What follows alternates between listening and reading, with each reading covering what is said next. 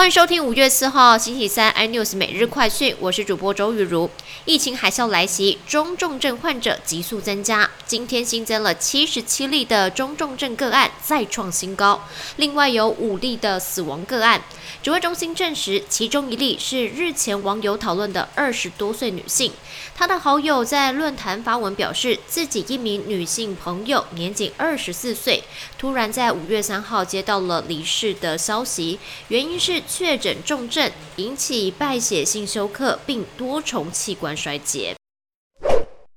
河南郑州高铁站出现了群聚感染，郑州市就宣布从今天开始进行一周的风控管制。苹果代工厂富士康表示，公司符合闭环生产的要求，工厂运作暂时不受到影响。尽管郑州当局建议市民不需要囤物资，也不用恐慌，但是市民已经开启了囤货的模式，多家超市人山人海，货架上的商品抢购一空。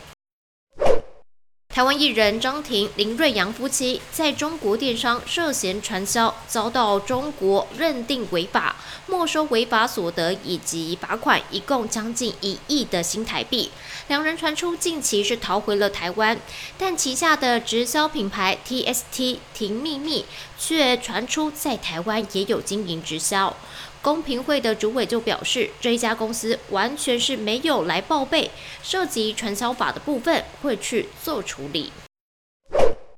在全球连锁咖啡巨头星巴克的创办人舒兹，在今年四月回国重掌星巴克已经一个月，外媒就报道，星巴克将在门市和员工身上投资大约两亿美元，修复咖啡馆的设备，并计划向星巴克工作两年或者以上的咖啡师加薪至少百分之五。但是有但书，仅限在没有成立工会的门市才有。更多新闻内容，请锁定有线电视四十八八十八 MOD 五零四三立财经台 iNews，或上 YouTube 搜寻三立 iNews。感谢台湾最大 Parkes 公司声浪技术支持。你也可以在 Google、Apple、Spotify、KKBox 收听最新的 iNews 每日快讯。